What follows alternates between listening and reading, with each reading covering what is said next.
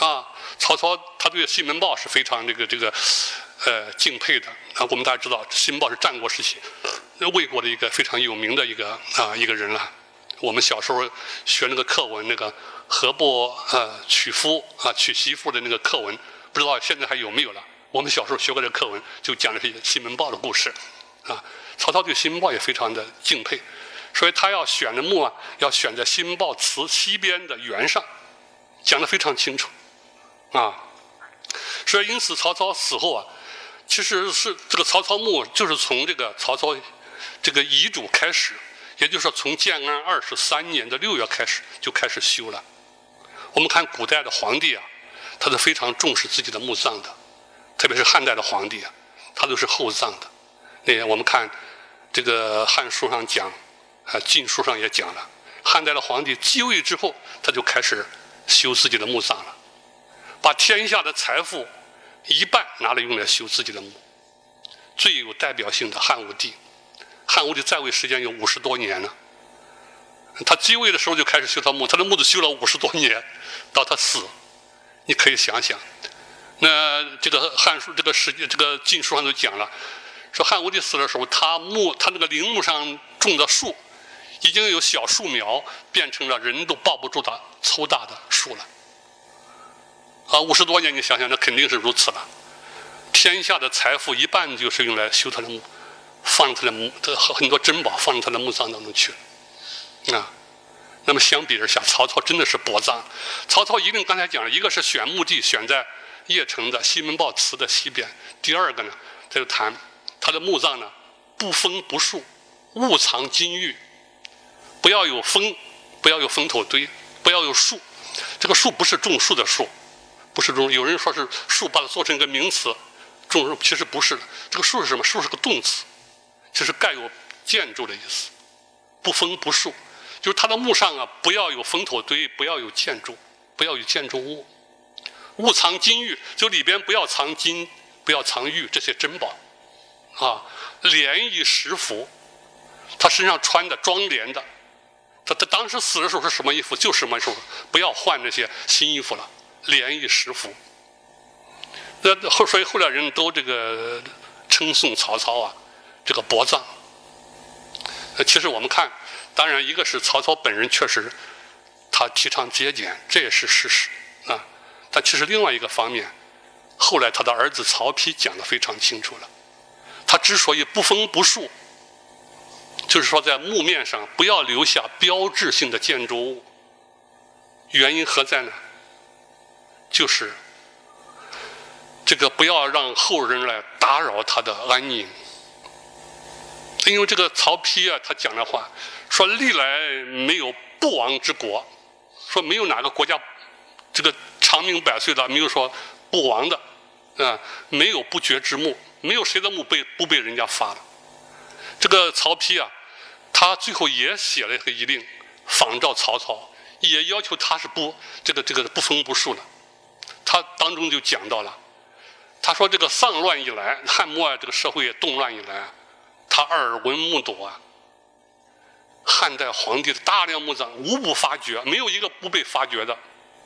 那皇帝的尸体有些被拉出来，脚踏火烧。他等于死了以后又死第二次，非常看着这个这个这个这个残酷，那所以因此呢，曹丕也说了，他也不封不树，啊，为什么呢？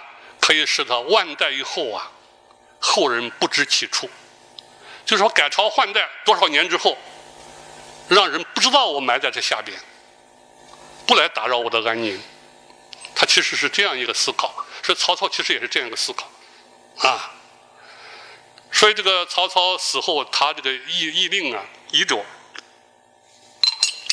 啊，已经讲得非常清楚了。那么这个墓为什么曹操墓还是被盗了？啊，因为当时曹操墓啊是人人都知道的，啊，都知道的。所以我们从这个鲁谦的墓志当中可以看到，啊，那么。我们来具体看曹操这个墓是什么时候被盗的。那么我从这个呃鲁云的文集啊当中发现了曹操墓被盗的信息。陆云呢是鲁基的弟弟，啊，二鲁号称二鲁，在中国文学史上都是有一席之地的。这个陆云呢，这个时候呢，他正在邺城，在邺城当官啊，当这个当时有一个成都王司马颖的司马，司马就相当于参谋长，大将军的参谋长啊，司马大将军司马啊，他就职务所在要巡查这个邺城。有一天，他就看到了一批曹操的遗物啊，一日暗行，并视曹公器物，有什么器物呢？他就我我给他标点了一下啊。这个，那么这个信，他他就把看到东西给他哥哥啊，鲁姬啊写了封信呢，做了介绍，做了介绍。那么他这种信，呃，我想呢，主要讲了三层意思，三层意思。第一层意思啊，就是给他哥哥介绍了，他说看到的曹操的遗物有哪些，是什么东西啊？比如说有床垫呢、席具啊、有被窝呀啊等等啊啊。第二，他用类比的方法。给他哥哥说，这些器物呢，和我们原来东吴的时候啊，我们国家的器物相比啊，是什么样什么样的啊？那么最后啊，他告诉他哥哥，他看过之后，这些遗物到哪里去呢？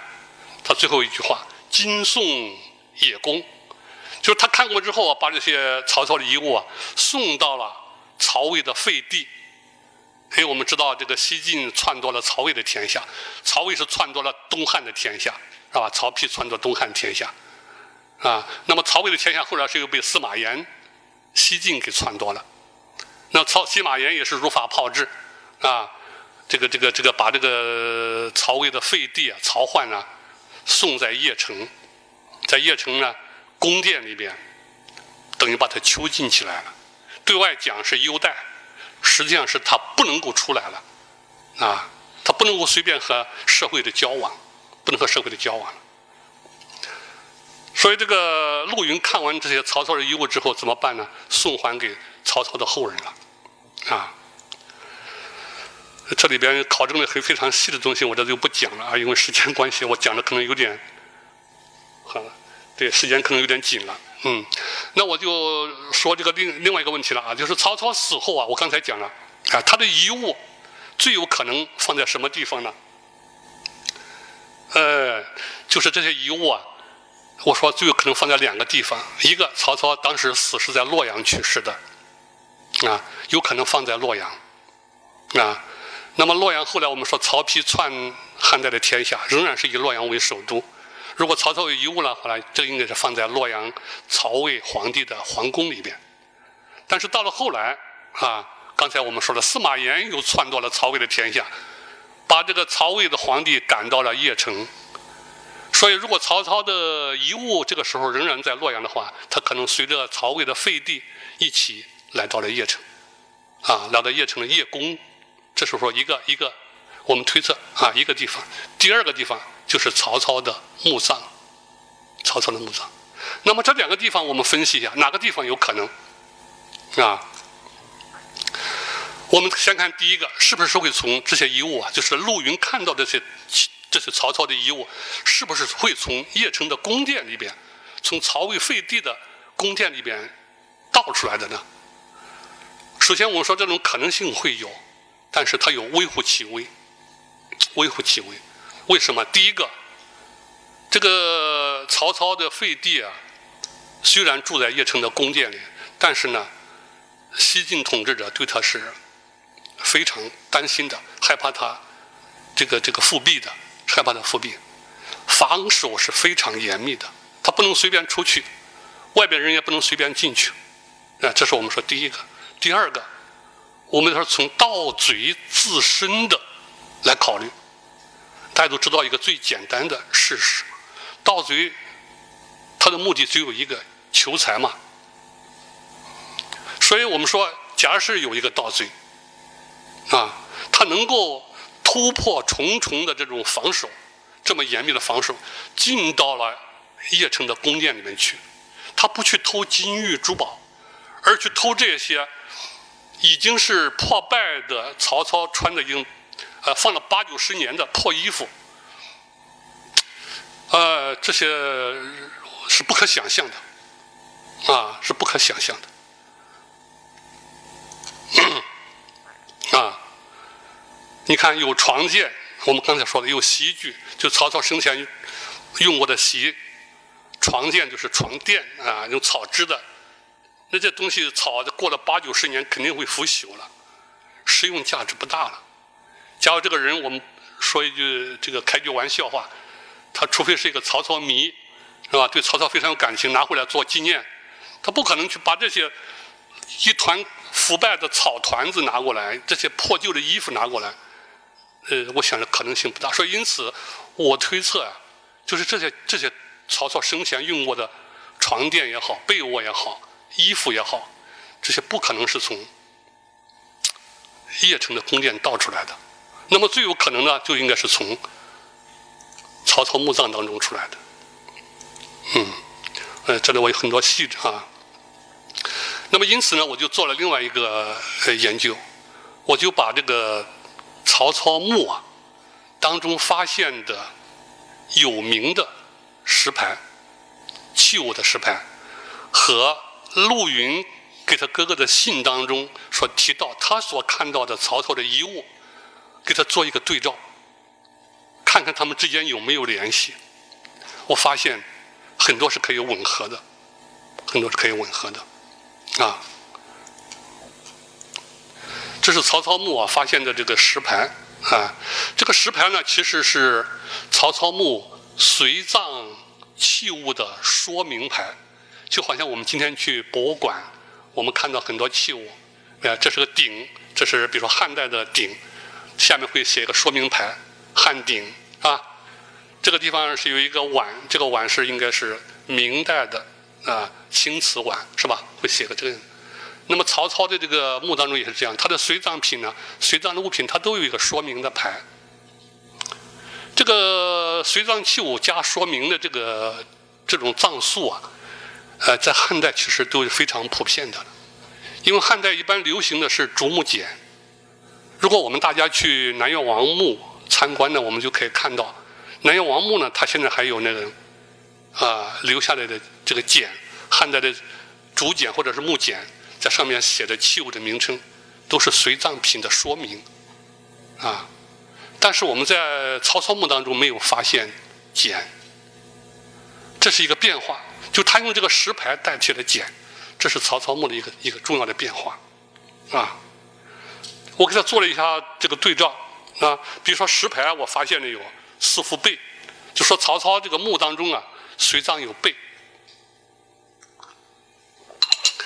哎，那我们从这个陆云给他哥哥的信当中发现，也有曹操的背，哎，在石牌当中啊，有戳谱床具。戳破是一种这个波具啊，赌博的波具啊，玩游游游戏啊。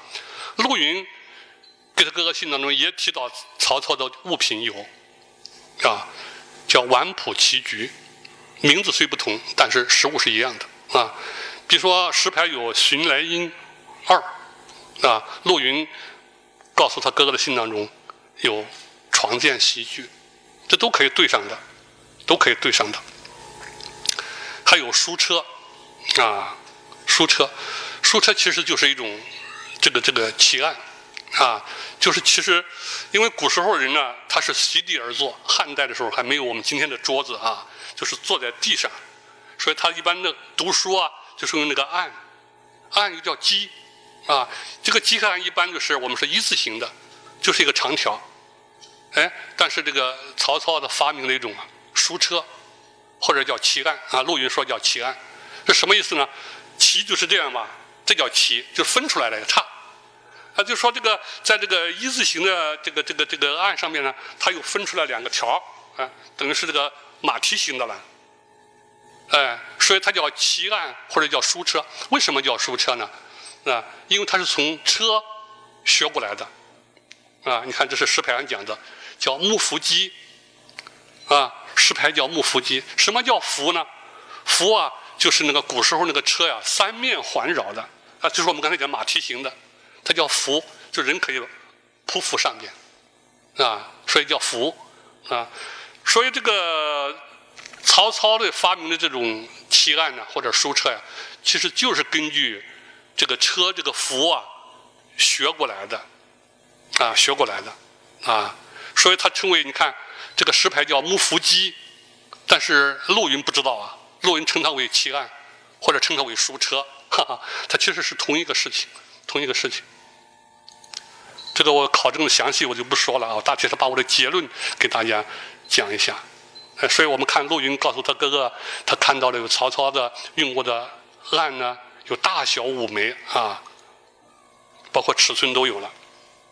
还有一个呢，就是我感到非常这个惊奇的是这样的话呢，就是我在陆云给他哥哥的信当中啊，看到了一句话。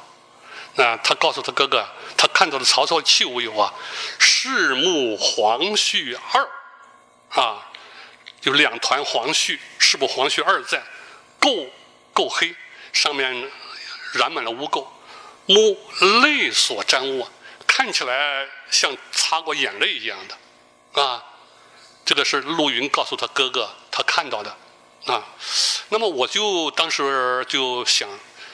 这个黄絮应该是破败的这个丝织品呢。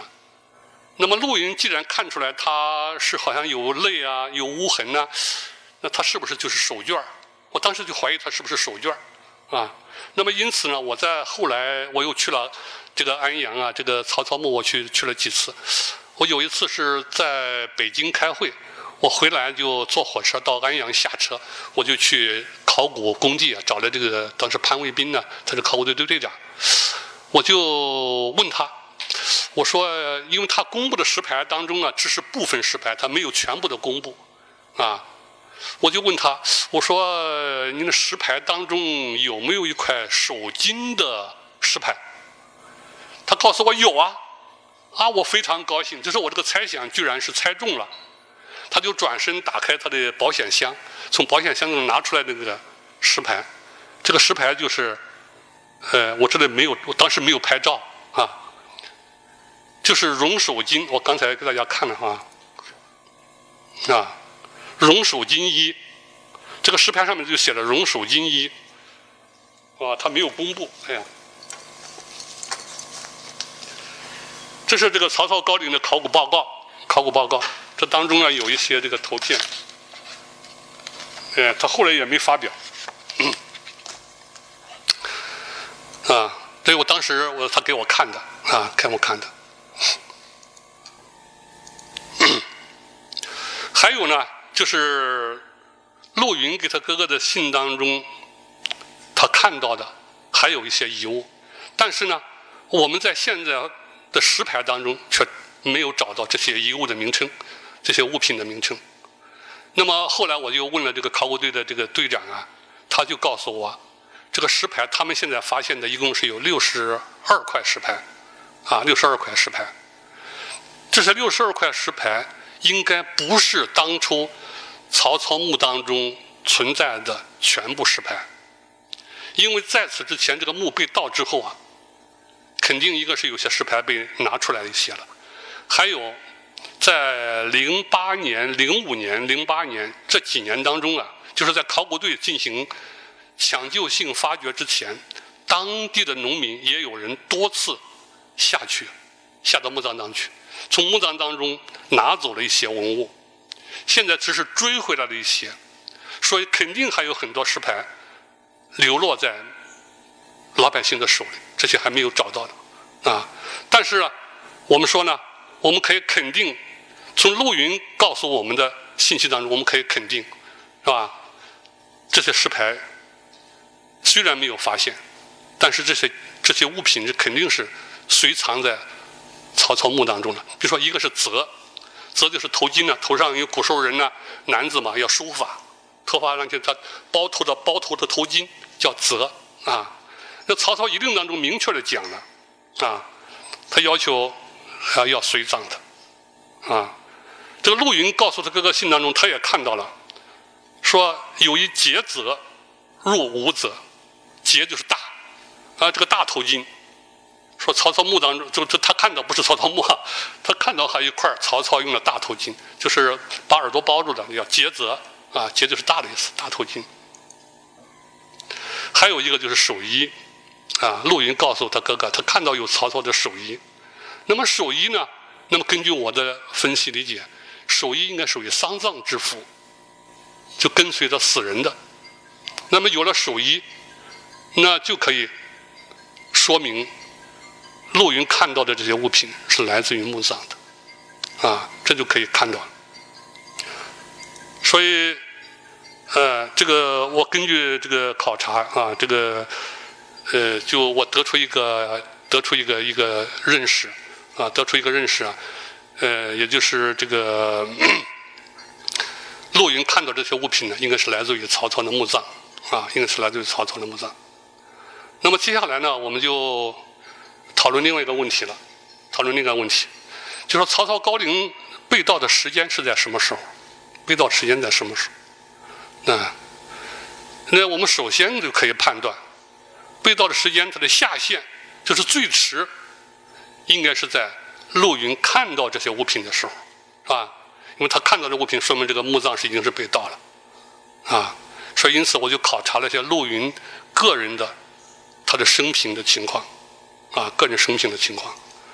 呃，虽然说《晋书》有陆云传，啊，就是《陆云传》中的陆云的事迹的记载并不是太详细，呃，但是呢，呃，他一些具体的一些重要的事情还是有记载的，啊，所以因此呢，我初步的考察出来啊，呃，陆云担任这个大将军司马的这个时间应该是。最早啊，不超过泰安元年，也就是公元的三百零二年，啊，最早不超过公元的三百零二年。那么换句话说，也就是说，这个曹操墓葬被盗的时间，最晚不迟于公元的三百零二年，啊，这是时间啊。我们刚才讲了，曹操墓被盗的时间应该最迟不过。公元的三百零二年，那么再有再有个问题了，那么就是谁盗了曹操墓啊？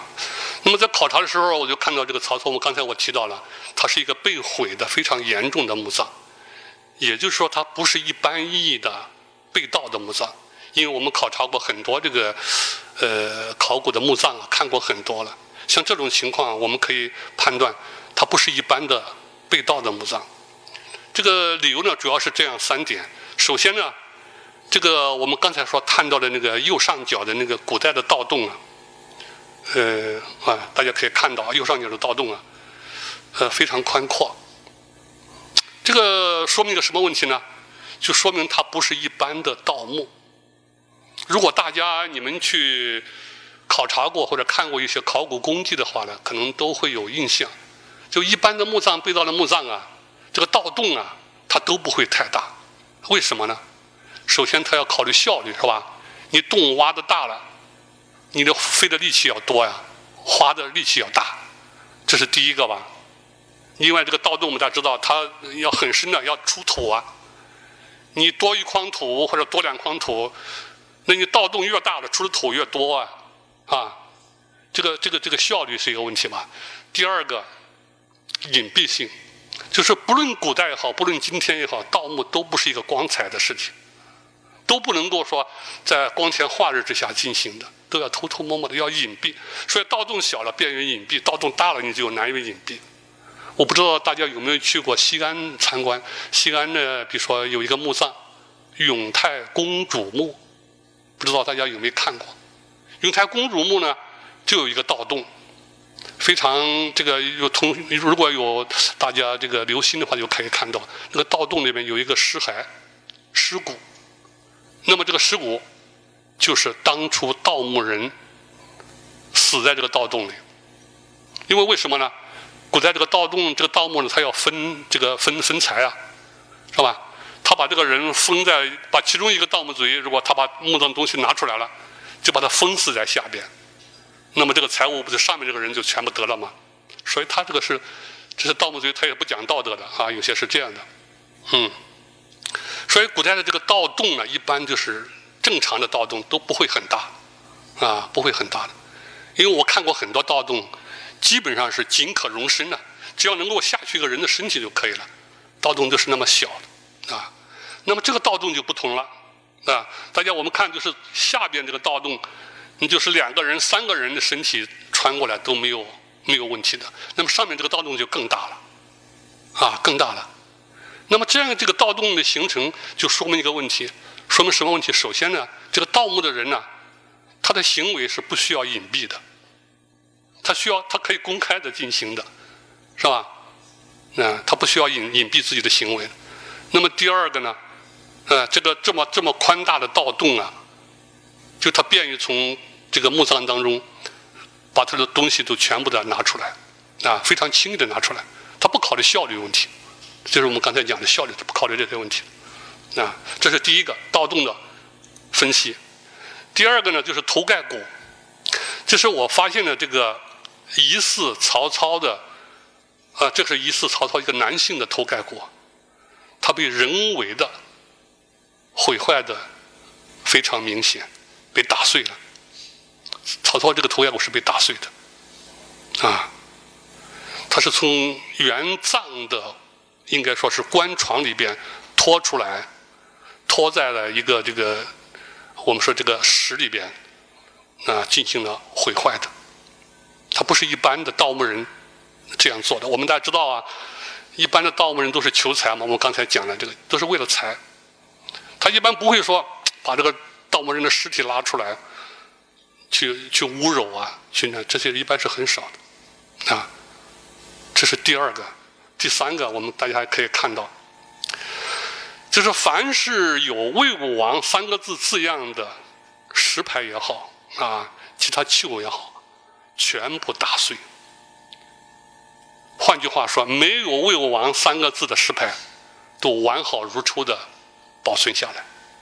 这说明什么问题呢？说明这个盗墓人在墓葬当中啊，进行了选择性的破坏，他有选择呀。那我们大家知道，盗墓人刚才说的，他为了求财，他只要把这个墓葬中的财宝拿走，他他就就完成了他的使命了嘛。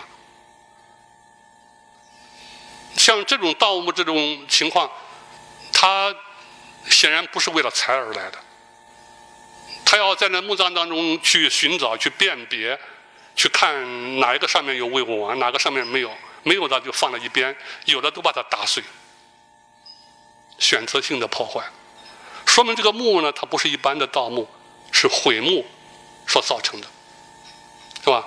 那么我给大家看一个，呃，这个石牌情况啊。这个石牌是经过后来拼拼粘的，啊，大家都可以看到，这个魏武王长所用上面都没有了，啊，这个也是魏武王没有了，哎，这个就看得更清楚了。这是后来拼的过程当中啊，魏武王三个字的石牌都都都都被敲碎了，啊。这这，大家可以看得比较清晰的啊。还有这个，这个是魏相石，就是曹操生前呢，呃，他用的一个石枕啊。我们刚才这个石牌上有这个名称呢，叫曲枕，曲就是大的意思啊，就是石渠那个渠。那有人望文生义，认为这个曲就说它像个水水渠，其实不是这样。它不是水渠的意思，哈哈不是说像水渠，这个渠就是大的意思，大石枕的意思啊。大家可以看到这个石枕的边缘呢，被敲碎的痕迹非常的明显，被硬物敲打，像敲，啊？为什么这个盗墓人呢，要要敲打这个这个这个魏相石这个石枕呢？我们把它翻过来就明白了，因为它有魏武王三个字。看到吗？这个边缘也在也被敲破了，但是这个石枕是非常的硬，非常硬，它的青石非常硬，一般的用这个铁器打都打不碎的。所以大家可以看到，你看“魏武王”这三个字，你看这个“魏”还有啊，“武王”这两个字特别明显，这个敲击的痕迹啊，能不能看清楚？可以看清啊，还可以，大家可以看到“武王”这两个字是吧？这上面敲打的痕迹，用这个硬物击打的痕迹，他想把它击碎，但是没有。因为我们在考察的过程当中呢，有一位老师，呃，开玩笑的把这个石枕拿过来放在脖子里边试了一下，啊，他就是因为他是曹操用过的，上面有曹操的这个魏武王的三个字，所以他要有选择。刚才我们讲了，要有选择的把它毁坏，但是实在是毁不坏，所以只是把边缘敲碎了。这个边缘我们可以看得非常清晰的，啊，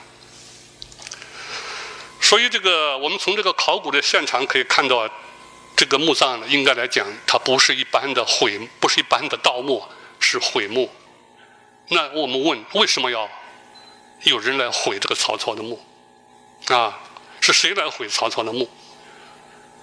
那这个后来我就发现了当中的啊一个蛛丝马迹啊蛛丝马迹，就是在成都王司马颖啊，他来到邺城驻守的时候。当地啊，曾经发生过一次暴乱，啊，这个禁书有记载的，啊，野人张承基等妖言数至，拒党受迁，郡县逮捕，皆伏诛，啊，那么妖言和数至啊这两个概念呢，我们也可以留意一下。妖言是什么呢？妖言是一种政治的言论，啊，其实是推翻当政的政权的，啊。他利用了这个鬼神呢，这个所谓这个神怪啊，来做这个，这做做做招牌的，啊，来鼓吹推翻当代的政权，这就叫妖言。术治啊，就是建立了组织，建立了政权，啊。那我们看大家熟悉的谣言，像陈胜吴广起义啊。大楚兴陈胜王，他就是把鱼鱼腹丹书嘛，是吧？就买了条鱼，把写好的这个大楚兴陈胜王放到鱼肚子里边去，啊，就这就是利用一个这个这个这个呃神怪来鼓吹推翻啊当朝政政权的一种言论，所以叫谣言啊。那么张承基的谣言是什么呢？我们现在是文献当中没有记载，那我们估计推测，他有可能是利用了曹操的亡灵。我们大家知道啊，古人的一种观念，认为这个墓葬啊是人的灵魂栖息之所。人死了之后啊，他的灵魂就主要在他的墓葬当中啊。所以因此呢，我们看呢，这个张承基暴动之后啊，所以这个成都王司马颖啊，破坏曹操的墓啊，其实就是为了让曹操的灵魂从这个墓葬当中释放出来，飘散在。这个空气当中，他就不可能，他无无所依靠了，是吧？他就不能再来危害朝廷了，实际上是这个意思，啊。那么我这个判断或者我这个推测，呃，其实还有一个另外的支持，就是我发现了陆云呢给他哥哥写的信呢，还有另外一封信，这封信上又透露了另外一个，就曹操的建筑遗址被毁坏的信息，啊。他这个这个这个这个信是这样的，信呢我给他标点了一下啊。他信是这样说的：“信曹公一事的思考啊，天下多疑，常才乃当耳。就天下人们大都认为啊，曹操应该是个英雄啊，常才就是英雄伟才的意思啊。做庇物向百年，他盖了破房子啊，将近一百年了，欲今。”正平一堂，乃不可得患，便以弗砍之。啊，这这个话，这一般很多学者都都都没有解释啊，都没有这个。我我给他考证了一下啊，这个这这个当中啊，其实这个正平一堂啊，你看它不是鱼塘，也不是水塘，它是殿堂，就是曹操的纪念性建筑。在这个三台上啊，因为曹操盖了很多房子。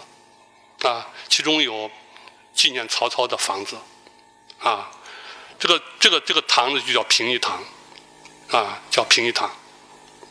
他因为写成这个水塘的塘了，所以很多人不理解。啊，我给他解释了一下，啊。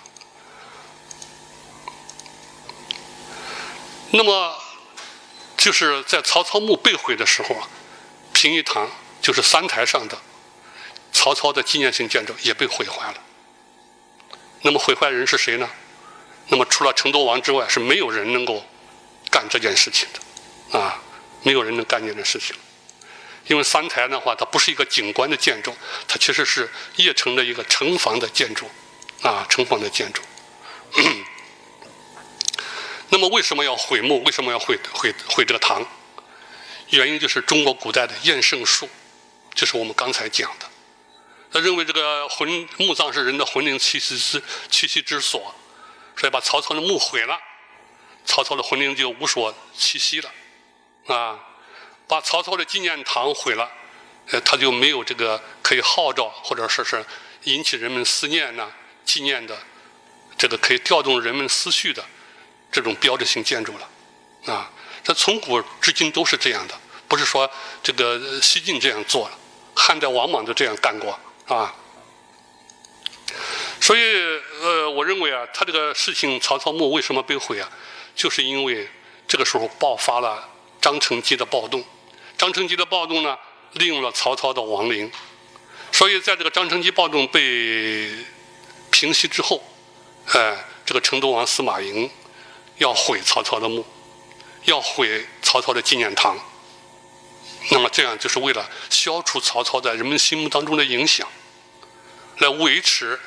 那这个西晋的天下，它其实是这样的啊，所以这个我们看起来就是把这些历史的碎片呢，那虽然是看起来没有联系，但是把它放在一起，我们就看它其实可能是有联系的。